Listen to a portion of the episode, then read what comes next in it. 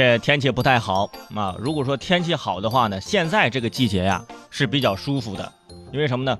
首先不是太热啊，然后呢也不是太冷啊，然后呢又又不下雨，呃就就更就特别好。就很多朋友啊，特别是家里养着小宠物的朋友啊，就喜欢这个时候啊，哎去遛遛狗啊，遛遛猫什么的。呃，特别是晚上，经常看到很多人牵着狗出去遛狗，一起玩耍啊。之所以叫玩耍，是因为呢，你拴了绳子，那叫人遛狗；没拴绳子，那那那叫狗遛人，那叫。而且狗主人经常会说：“哎呀，不用担心啊，这狗不咬人。”这说明什么？这说明我国的狗狗普遍素质比较高。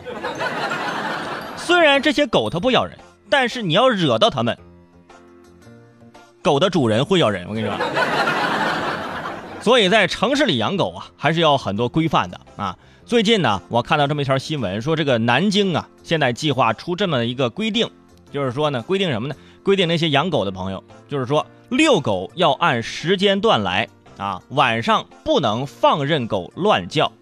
这个规定一出来呢，乍一听有点意思，仔细一琢磨，不大对呀，啊，不让狗乱叫，这不是人说了算的，狗说了算的，是吧？这就跟规定自己家的鸡不要去别人家的鸡窝里下蛋一样，这玩意儿谁能控制啊？这玩意儿。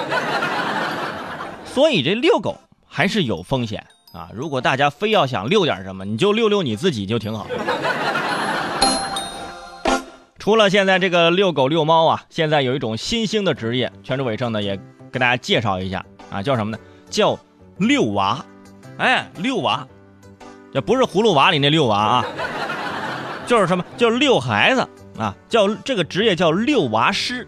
哎，这是现在很多拥有这个幼师或者体育专业背景的人，专门组织孩子们去户外玩耍，陪伴他们完成游戏任务啊，锻炼他们团结协作、与人沟通的能力。哎，而且呢，玩着玩着呀，就挣钱了啊，月薪呢，据说是上万。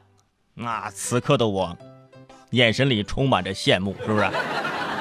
上次骗我去迪拜捡垃圾，现在又让我去公园遛孩子。啊，本来还说去美国当保姆呢，哈，差点就坐了美联航的这飞机。我跟你说，现在遛娃经济应运而生，已经是八零后爸妈们消费的一个热点啊，也是不少商家掘金的窗口，更赢得了很多资本的青睐。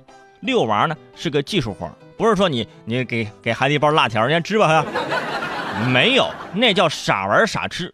对于这种专业的遛娃师啊，家长们都有这个锻炼身体。拓展事业等具体的要求的，所以呀，每一次遛娃之前呢，遛娃师呢必须要解决两个问题：到哪里遛，怎么遛，然后制定科学有趣的这个玩耍计划，来帮助孩子哎快乐的成长。你说贴心不贴心，对不对？虽然交了一大笔钱啊，也让人扎心，但最起码有人带着你的孩子玩啊，你就会放心呢，是吧？大家想一想。